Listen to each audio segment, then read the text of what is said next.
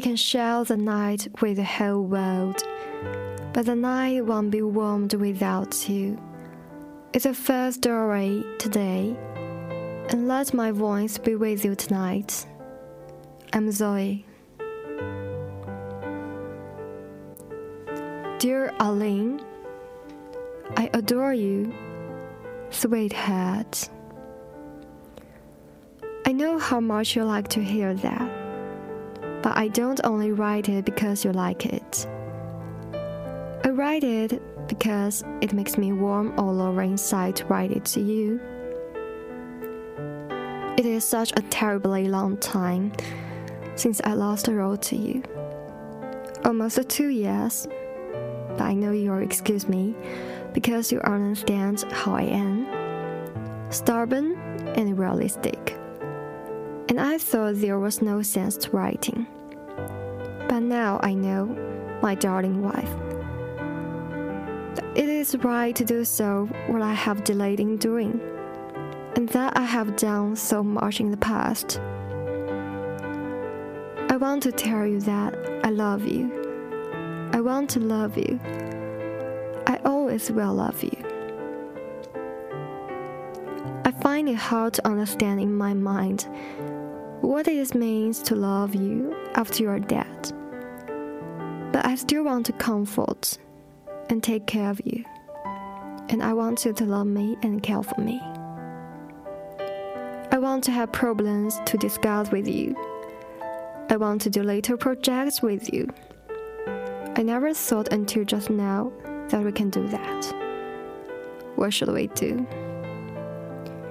We started to learn to make clothes together, or learn Chinese, or getting a move projector. Can I do something now? No. I am alone without you, and you were the ideal woman.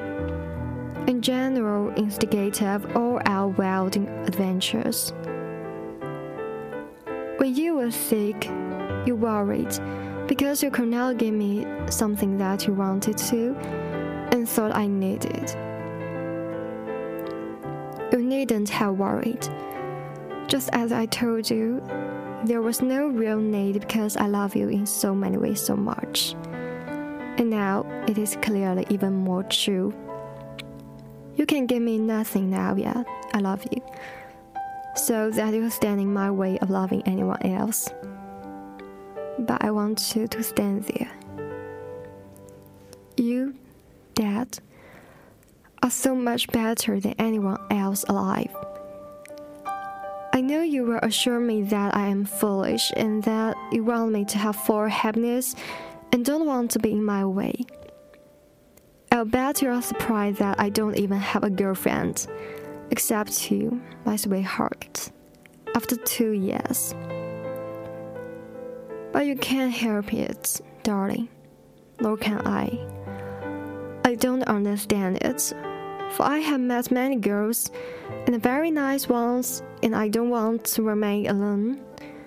But in two or three meetings, they all seem as you only are left to me.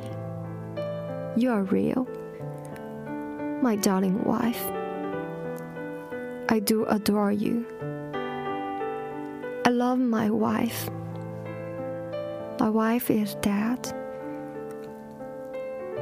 Please excuse my not mailing this, but I don't know your new address. Rich.